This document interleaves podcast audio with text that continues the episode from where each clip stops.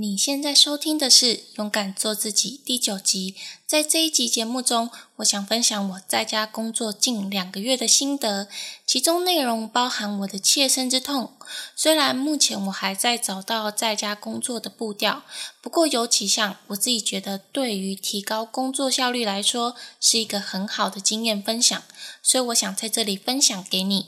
而这一集我也整理了文章版本的，如果你想要阅读重点精华的话，可以到这一期的节目资讯栏处找到网址哦。而勇敢做自己的节目初衷，主要是透过我自己的个人成长经验，还有我所看到与学到的各种知识，来帮助你去实现自己的理想人生，让你一步一步的勇敢做自己。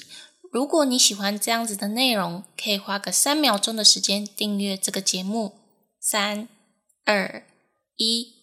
那我们就开始今天的节目内容吧。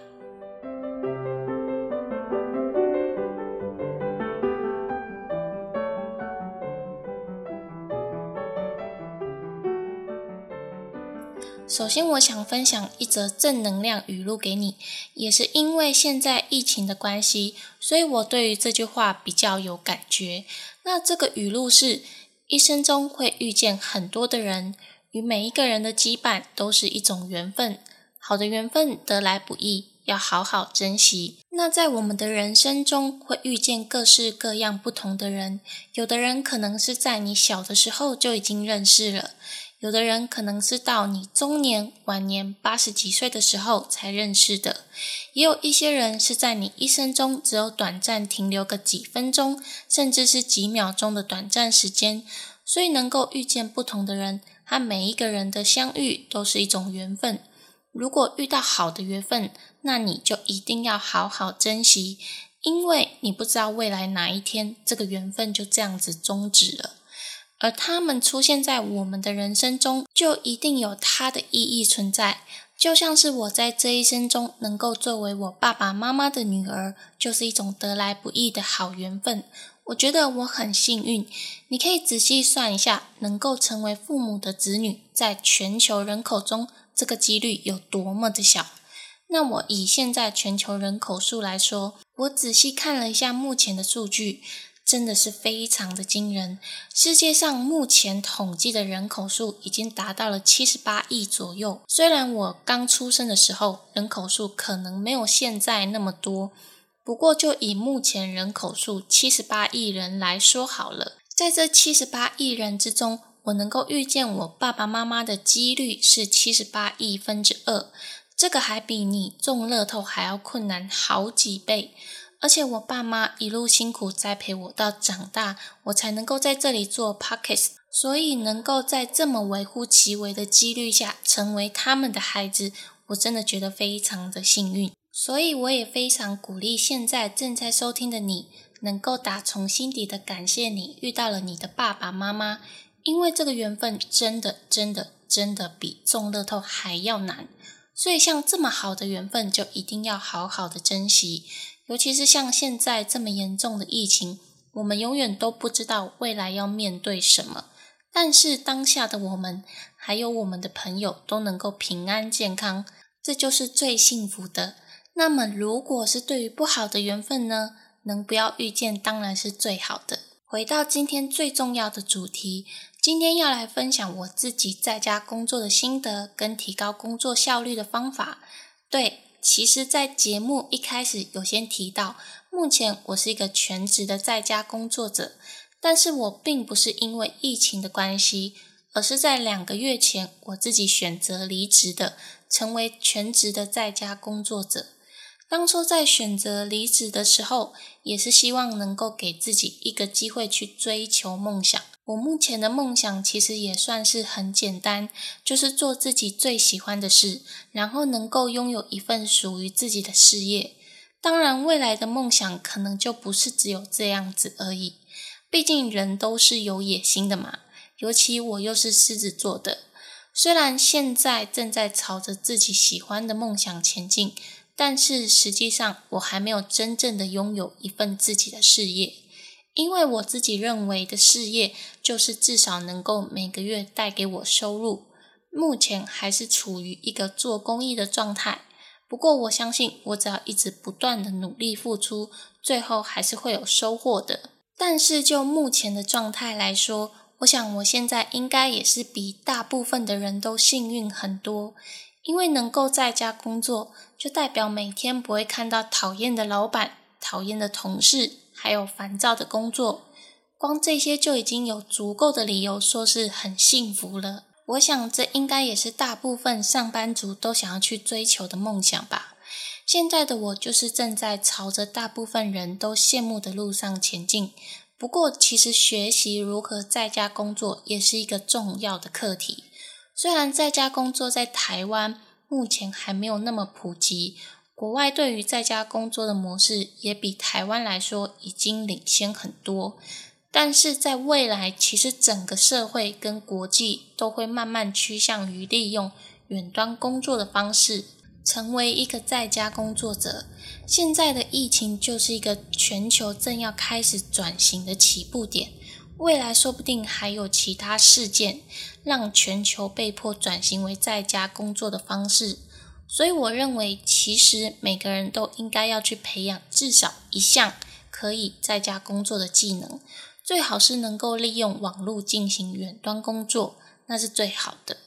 因为如果说遭遇到重大转变的时候，我们工作能力的弹性会比较大一点，可以自由的选择要去公司上班，或者是在家里工作都可以，比较不会受到外界环境的影响而阻碍了我们的未来，还有我们的生活。不过，大部分的人向往在家工作。很多都是看到了能够不用面对上司、同事，还有能够避开可怕的通勤。早上起床，你只需要一秒钟就可以开始工作，所以它的好处确实很多。但是相对的，它的坏处也是不少。我现在实际体会两个月后，我发现其实真的没有大家想象中的这么美好。如果你的自律性还有时间掌控的能力不够好，你就很容易会怠惰，然后很多事情就会一直无期限的延后，结果过了好多天之后，你的工作完成度可能只有二三十 percent，那真的是一个非常可怕的状况。事实上，我就是有过这样子的体会，所以我能明白那一种切身之痛。我也尝试过很多不一样的方式来调整我的工作状态。有些方法是使用了两三天之后就没有办法维持了，有些是一直到现在为止我还在使用的。所以接下来我想和你分享我实际使用过后真的能够有效提高在家工作效率的方法。第一个就是打造不被诱惑的环境，我觉得这个方法真的是很重要。我个人认为会让在家工作效率降低的主要原因中。诱惑的因素占了八九十 percent，因为通常能够成为一个诱因，是因为这件事情能够让你感觉到很轻松，然后你觉得它对你的吸引力很强大，大到你能够拿你自己的未来去换取当下的快乐。这样听起来是不是有一点可怕？但是确实是这样子的，因为我们的未来是需要很久的时间才会发生的。而现在的这些诱因是当下你立即可以拿到的，这个概念就很像是有一个著名的棉花糖实验，它是一个美国的心理学测验。我稍微简单叙述一下测验的过程。那过程是研究人员会在小朋友的面前放一颗棉花糖，然后告诉这个小朋友，如果十五分钟之后你没有吃掉棉花糖的话，我就会再给你一颗。结果发现，大约只有三十 percent 左右的小朋友能够成功的坚持十五分钟。之后再追踪所有实验的小朋友，他们未来的成就，结果就发现，当初能够坚持十五分钟的人，他们的未来成就比较好，因为他们能够有自制力去克制眼前的诱因。而那些不到十五分钟就把棉花糖吃掉的小朋友，长大之后，他们的成就平均就没有那些能够坚持十五分钟的小朋友还要好。所以，由这个实验来说的话，我们当下的诱因是可以立即获得的快乐，但是比起你真正想要获得的快乐，其实是你未来的成就。这两者的差异就是时间性的问题。所以呢，为了不要被当下的诱因影响我们的未来，就必须要打造一个不被诱惑的环境。那我自己最大的诱因就是我很喜欢看电视剧，我会把电视剧称作是一种毒，因为我只要一看到电视剧，我就很容易上瘾，想要停下来就必须要用很大的意志力。虽然说现在疫情这么严重的情况下，很多人如果被迫关在家里的话，第一个休闲活动不外乎就是选择看电视剧。确实能够让心灵放松很多，但是当看到很精彩的剧情的时候，就真的会忍不住一集接着一集看下去。所以我自己为了避免这种状况发生，我会选择去看以前我已经有看过的电视剧来看。虽然比较不会被诱惑，但是有的时候还是会忍不住一直看下去。那我认为最好的方法就是把这些诱因远离你工作的环境。比如说，我喜欢看电视剧，那我的房间里头就一定不会放一台电视机。我的手机、电脑在这个时候也绝对不会开启连续剧的画面。甚至如果我不需要使用到手机和电脑的时候，我会把它们关机，或者是设定成勿扰模式。避免因为跳出通知的声音又打扰到我专注的状态，也就是说，你必须要和你的诱因保持很长一段距离，或者是如果你想要接触到这些诱因的话，你可以设置一些障碍。比方说，前几天我有一个朋友和我分享他克制玩 PS Two 游戏机的方法，就是在游戏机盒外面贴一张便条纸。上面写着一些代办事项，然后像是另外一个人问自己：这些代办事项做了吗？如果还没有去做，那就赶快去做。我觉得这个方法非常有趣，因为当你没有完成这些代办事项的时候，再来又看到这一张纸条上面反问自己的话，就会开始觉得有羞愧感，然后就默默的把游戏机放下来，赶快去完成代办事项。如果你无法克制自己去玩的话，你也可以试试看另外一种方法，就是把你的手机或者是游戏机锁在保险柜里。当你忍不住想要去玩的时候，就会因为必须要打开保险柜的这个阻碍，而放弃玩游戏的念头。虽然这个做法比较极端，但是是一个蛮有效的方法。不过还是要提醒一下，千万不要忘记保险柜的密码，不然这个障碍的难度就真的变得超级的难。第二个就是必须要有规律的作息时间。我记得我的前同事就有跟我说过，他说在以前他没有上班的时候，他的健康反而不如有上班时候的好，这是因为没有固定上班时间的限制，生活反而会变得很凌乱。当时我还没有离职前，我对于他跟我说的这句话，保持着半信半疑的想法。但是离职之后的第一个月，我就相信他所说的。虽然我自己的作息时间也没有说到很乱，我在一开始晚上大约十一点左右睡觉，早上七八点左右起床，但是我的闹钟都是设定在六点。所以在一开始那一个月里面，没有一天是真的准时在六点起床的。而且我自己会觉得，如果我今天安排的行程没有照着规划走，我就会觉得比较慌乱一点，或是过得好像没有那么充实，心情也会变得很糟。我想也是因为没有上班时段的约束，所以我的身体比较不会在准时的时间起床。后来有一次，我在寻找拍 YouTube 影片题材的时候，想到可以制作一个关于为什么成功人士都那么爱早起的这个主题。那个时候找资料就发现，世界有名的成功人士，比如微软创办人比尔盖茨啊、股神巴菲特啊、苹果的贾伯斯啊，他们都是有早起的习惯，而且通常都会在五六点左右起床。然后他们起床就开始做一些早晨运动，或是做一些轻松简单一点的工作。一天的时间就多了很多可以利用，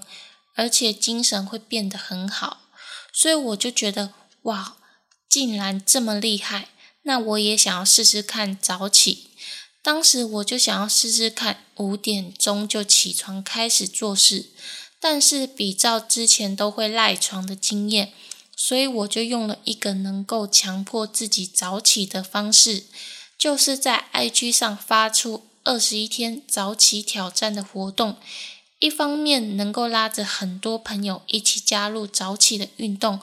有一种大家一起努力的感觉；另外一方面，会在每天早上五点左右起床的时候，就会发布早起打卡到 IG 现实动态。因为要发布 IG 现实动态，就觉得不能让自己很丢脸，所以每天五点左右的时候。我就会强迫自己一定要起床，因为我如果没有在当下打卡成功的话，就一定会被大家笑。而且对于狮子座的我来说，这是一件很丢脸的事。但是事实证明，这招真的是非常有效。我在这二十一天的早起挑战中，每一天都是大约五点十分就起床了。所以我连续二十一天都挑战成功，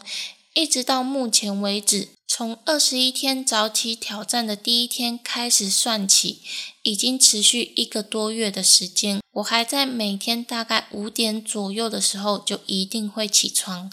因为我的身体已经习惯早起的时间点，再加上我觉得早起能够带给我的好处真的是多太多了。那我打算在下一集的 podcast 节目中，就专门录制在这二十一天早起挑战的过程中，我遇到哪些困难的地方，还有什么样的应应办法，还有当时的状态，还有感觉，我都会在下一期分享。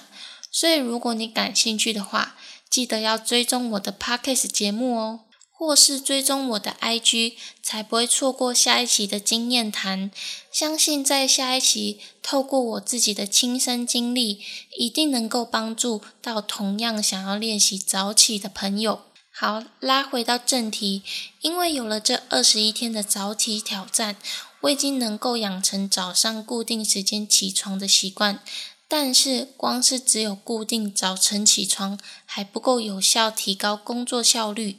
因为白天的时间还是处于一种没有约束的状态，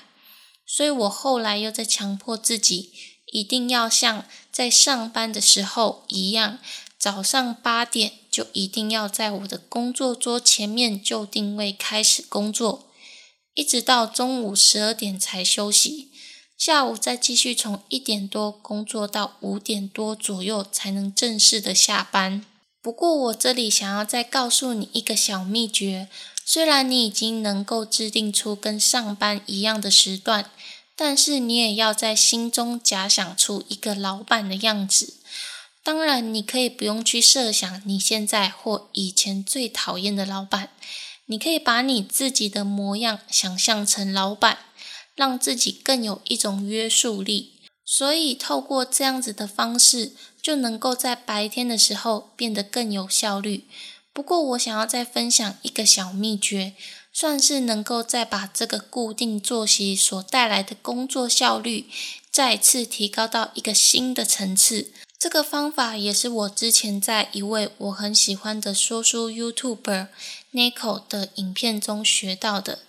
也就是把你所花费的时间完整的记录下来。你当然可以稍微大概记录一下，没有关系。不过更极端一点的做法，就是连你中间在摸鱼、发呆、上厕所所花费的时间都要记录下来，你就能够清楚的明白这一天当中到底有哪一些时间是被你浪费掉，有哪一些时间是真正能够被你运用发挥的。记录的方式可以是在纸本上写下几点几分做了哪些事情，或是我想要推荐你一个 A P P，叫做 A Tracker，A T R A C K E R，来记录。这个 A P P 真的是帮助我很多。它里面能够让你划分出五个主要的行程。那我自己划分出的行程分别是：第一项早晨仪式，第二项休息玩乐，第三项工作，第四项睡觉，第五项其他，总共五项。然后在某一个时间点进行这五个项目中的其中一项，之后可以在每个项目下注记。当下是做了哪些细项目，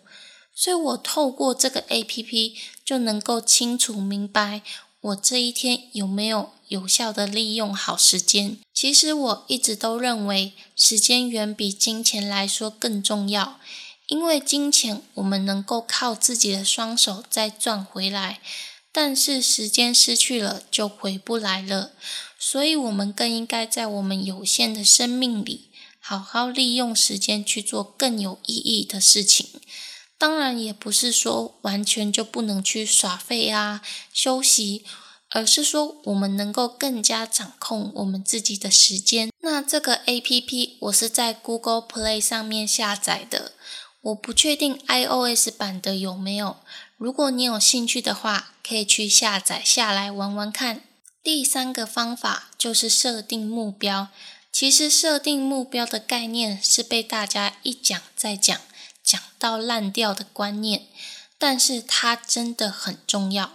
你可以在记事本上写下今天预计要完成哪些工作，本周要产出哪些成果。虽然有时候这些目标可能没有办法及时完成，但是因为有先制定出一个明确的目标，所以你在规划行程的时候。会有目的性的规划，而且快要到产出的截止日时，你会变得更有效率，要完成你的工作。这就是利用了时间的压迫性，来帮助自己能够完整的投入在工作上，而且也能够更加清楚的知道，在有限的时间里面，有哪一个部分是必须要先去完成的，哪一些是可以不用先做的。对于事情的先后顺序会有一个概念，即使到了当天的截止日，还是能够产出至少六十到八十分的成果，不用追求太过于完美。如果有多余的时间，再慢慢的达到九十一百分的成绩。因为我们如果太过于追求完美的话，反而会影响到其他行程的安排，这样不但很多事情都会一直延误。而且自己的信心也会受到很大的打击。那么，以上三个是目前我确实有在使用的提高在家工作效率的方法。虽然比起长期在家工作的人来说，我还需要努力的空间还很大。不过，我觉得在家工作最重要的，除了要有自律性之外，还要有稳定的心。自律性大家应该都明白。但是稳定的心却是很多人会忽略的。我自己也有经验，虽然知道此时此刻我应该要认真，而且已经坐在桌子前准备要开始，但是心里就是会有一种不想认真的感觉。这时候我会再利用两种方法，帮助自己能够快速进入到工作的状态。第一种方法就是给自己简单一点的二选一选择题，选项一是试着再努力一下，选项二是直接放弃。当然，对于我来说，我不想要放弃，所以我选择选项一，试着再努力一下。当我开始努力个三到五分钟之后，我就会开始进入到那一种认真的状态。不过，其实有的时候我发现。就算努力个十几分钟，还是没有办法有动力的工作。这个时候，我就会再试试下一种方法。所以，第二个方法就是出去散散心。你可以离开座位，到户外走一走，看看外面的风景。不过，现在是非常时期，有些人如果住在公寓的话，还是尽量不要外出。那么你就可以去找一个比较安静一点的室内空间，然后静静的看着窗外的风景。这时候心里真的会平静很多。但是千万千万不要去接触能够诱惑你的事情，不然心情不但没有办法平静下来，反而会像脱缰的野马一样，拉也拉不回来。那总结一下今天的重点，提高在家工作效率的三种方法，分别是：一、打造不被诱惑的环境。你的目的就是要尽可能的远离诱因。如果你容易被手机吸引的话，建议可以调整成勿扰模式，避免跳出来的通知干扰到你。二、设定固定休息时间。最好的方法就是能够像上班时间一样的作息，早上八点就固定在工作桌前面开始认真。一直到下午五点之后才可以正式下班，养成规律的作息，生活步调才不会很凌乱。三、设定目标，在做每一件事情的时候，一定要设定出一个具体的目标，让你在工作的过程中能够有一个方向。等到截止日快要到的时候，就能够督促你全心的专注在工作上。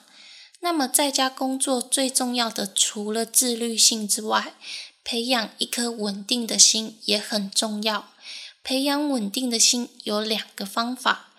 一，简单的二选一选择题，选项分别是试着再努力一下与直接放弃。我通常都会选择试着再努力一下，因为当你开始努力个三到五分钟之后，你就能够比较快进入到工作的状态。二，找一个安静的空间，看看风景，这样也能够让自己的心境比较快的平静下来。今天非常感谢你的收听。因为你的收听，让我变得更有动力去做勇敢做自己的 Pockets 节目。如果你喜欢这样子的节目内容，可以订阅追踪我，或是可以追踪我的 YouTube、IG，让我一直带给你正向的知识，伴随你一起学习成长。也欢迎帮我到 iTunes Story 上帮我打新评分加留言，详细链接都在节目的资讯栏处。我是玲玲，我们就下集再见喽，拜拜。